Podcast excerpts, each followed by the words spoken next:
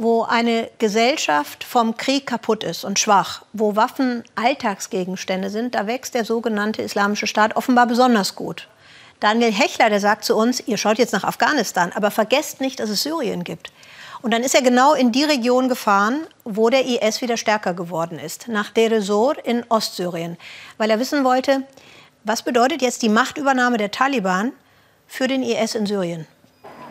Fast jeden Tag erreicht ihn eine neue Todesdrohung. Hamud al-Nofal hat gelernt, damit zu leben. Die Botschaften auf das Handy des Stammeschefs ähneln sich. Wir beobachten dich, wissen alles über dich, werden dich köpfen, zerstückeln. Sie fordern von mir, dass ich alles aufgebe, was ich zurzeit mache und mich ihnen anschließe. Anderenfalls bringen sie mich um, auf welche Weise auch immer. Wenn sie mich nicht aus nächster Nähe erwischen, dann aus der Ferne. Das ist es, was ich zurzeit am meisten fürchte. Im Dorf zeigt sich der Scheich kaum noch. Sail gilt als IS-Hochburg im Osten Syriens. Eine von vielen in der Provinz Deir Essor.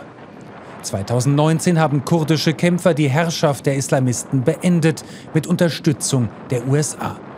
Die selbsternannten Gotteskrieger aber gingen in den Untergrund, verbreiten nun von dort Angst und Schrecken, ermorden jeden, der sich ihnen widersetzt. Aus den Reihen des Stammes haben schon Hunderte ihr Leben gelassen im Kampf gegen den IS. Extremismus und Zentralismus ist im arabischen Stamm von jeher ein Gräuel. Scheich Hamud hat wie durch ein Wunder fünf Anschläge überlebt. Vor seinem Haus explodierte eine Autobombe, sein Lastwagen flog in die Luft, er geriet in einen Schusswechsel. Für ihn und seinen Stamm geht es nun um die Existenz. Sollte der IS hier wieder die Macht übernehmen, würde sich die Zahl der Opfer unseres Stammes sehr schnell von 450 auf 900 erhöhen. Der IS würde uns ausradieren. Sie halten dagegen. Kurdische Kämpfer üben den Angriff auf eine IS-Schläferzelle. Ein Routineeinsatz im realen Leben. So wollen sie die Terrormiliz in Schach halten. Denn die Zahl von IS-Anschlägen steigt dramatisch. Allein im Juli waren es in der Provinz 18.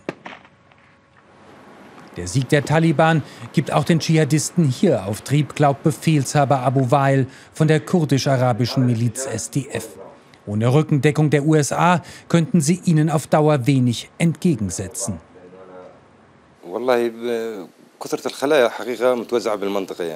In unserer Gegend ist die Zahl der IS-Zellen regelrecht explodiert. Wir tun, was wir können, um uns gegen diese Entwicklung zu stemmen. Aber unsere Möglichkeiten sind gering. Wir brauchen viel mehr Unterstützung.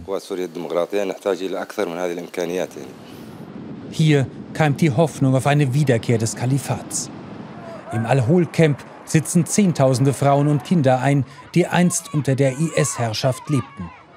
Nach dem Fall ihrer letzten Hochburg 2019 fielen sie den Kurden in die Hände. Die sind mit deren Versorgung hoffnungslos überfordert. Tausende mussten sie in diesem Jahr deshalb entlassen. Keiner weiß, wo sie heute leben. Die meisten hier hängen noch immer der IS-Ideologie an. Nur wenige wollen mit uns sprechen. Willkommen sind wir nicht. Kinder werfen Steine auf uns. Die Nachrichten aus Afghanistan aber lösen hier große Hoffnungen aus. Ist es gut, dass die Taliban wieder an der Macht sind? Gott sei Dank. Kommt der IS hier nun auch wieder zurück? Das fänden wir als Muslime gut. Wir brauchen den islamischen Staat. Wir sind hier Gefangene. Wenn der IS zurückkommt, sind wir wieder frei. So ist es doch, nicht wahr? Wünschen Sie sich den IS zurück? Ja, natürlich. Ich hoffe sehr, dass der IS bald wiederkommt. Kurdische Spezialeinheiten aber wollen dem IS nicht weichen, zeigen Präsenz gehen auf Patrouille. Vor allem nachts kommen die IS-Kämpfer aus ihren Verstecken, erpressen Schutzgeld, nehmen Geiseln, morden. Kontrollpunkt an einer Kreuzung zwischen zwei Dörfern, die als IS-Hochburgen gelten. Die Einsatzkräfte fahnden nach Selbstmordattentätern, durchsuchen Fahrzeuge auf Waffen und Sprengstoff, auch wenn sie das ihr Leben kosten könnte. Sie füllen Motorräder mit Sprengstoff und zünden sie. Sie setzen Sprengfallen gegen uns ein. Manchmal greifen sie uns als Gruppe an, schießen auf uns und verschwinden wieder. Das ist schon viele Male geschehen. Bei solchen Razzien wollen sie die Drahtzieher stellen. Häufig kommen Tipps von Nachbarn. Vor kurzem erst haben sie einen hochrangigen IS-Anführer festgenommen, im Juli 120 Schläferzellen ausgehoben, doch immer neue kommen nach. Hamud will sich mit Sturmgewehren vor den Terroristen schützen.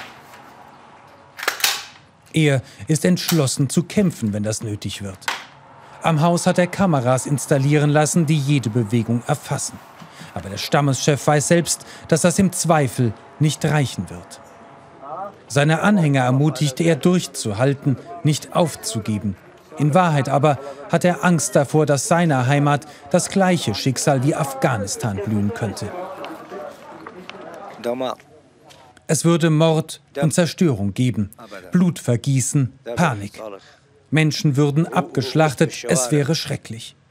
Sobald die Leute hier das Kommen sehen, würden sie allesamt fliehen. Flucht aus seiner Heimat aber kommt für ihn nicht in Frage. Sein Schicksal legt er in die Hände Gottes und hofft, dass sein Kampf gegen die Dschihadisten am Ende nicht umsonst gewesen ist. Der IS scheint also durch das Erstarken der Taliban Aufwind zu bekommen. Ich spreche jetzt mit Waslat Hasrat Nazimi. Sie ist die Leiterin der Afghanistan-Redaktion der Deutschen Welle in Bonn und eine ausgewiesene Kennerin von Afghanistan. Hallo, Frau Hasrat Nazimi. Sind die Taliban und die Terrorgruppen ISIS-K und Al-Qaida am Ende eigentlich eher Brüder im Geiste oder werden die sich in, in Afghanistan untereinander bekriegen? Eher letzteres. Ähm, die Taliban und ISK haben zwar das gemeinsam, dass sie militant islamistisch sind. Beides sind militant islamistische Gruppen.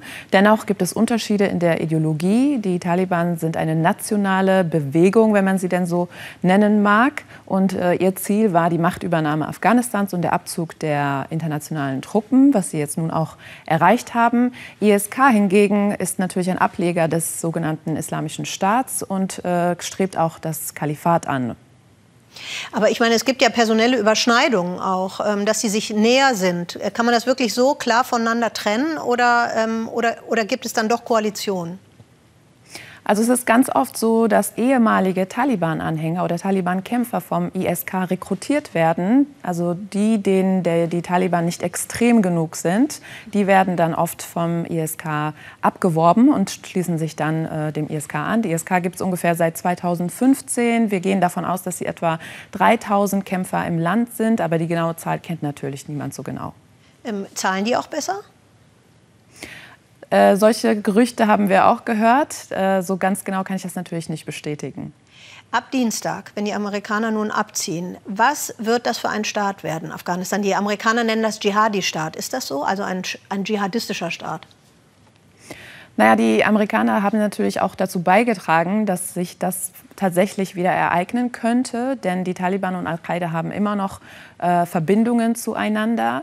Äh, zwar war es eine Bedingung für den Abzug, dass die Taliban diese Verbindungen kappen und keinen Kontakt mehr zu diesen Gruppen haben. Allerdings wissen wir, und darauf haben auch amerikanische Geheimdienste hingewiesen und auch die UN Anfang des Jahres, dass es diese Verbindung immer noch gibt. Und wir können davon ausgehen, dass Al-Qaida in Zukunft auch erstarken wird in Afghanistan. Äh, wenn man jetzt die Situation in Afghanistan sieht, sieht man ja auf einmal diese Vertragsverhandlungen im Februar 20, äh, 2020 von den Amerikanern mit den Taliban in einem ganz anderen Licht. Hat man jetzt den Eindruck, äh, die Amerikaner haben sozusagen alles abgenickt, Hauptsache raus und alle Bedingungen eingestanden? Nun ja, Trump hat ja, äh, eines seiner Wahlversprechen war, alle Truppen komplett aus Afghanistan abzuziehen. Und das wollte er auch einlösen bis zur Präsidentschaftswahl 2020. Ähm, allerdings gab es bestimmte Bedingungen und diese Bedingungen wurden nicht erfüllt. Trotzdem hat Joe Biden daran festgehalten und an diesem Zeitplan festgehalten, der äh, sich eigentlich von dem, was Trump mit den Taliban ausgemacht hatte, unterschieden hat. Äh, die großen Gewinner sind natürlich die Taliban. Äh, wer ähm, sich ein bisschen aus der Affäre gezogen hat, war die afghanische Regierung, insbesondere äh, der Präsident Ashraf Ghani. Äh, es hieß, dass es eine friedliche Übergabe geben sollte an, von der Regierung an eine Übergangsregierung die auch die Taliban mit einschließen würde oder ihnen die meiste Macht geben würde. Äh, stattdessen ist Rani aber geflohen und deshalb hat sich diese Situation so zugespitzt und auf einmal mussten die Truppen noch viel schneller raus. Waslat Hasrat Nazimi, Leiterin der Afghanistan-Redaktion der Deutschen Welle, vielen Dank.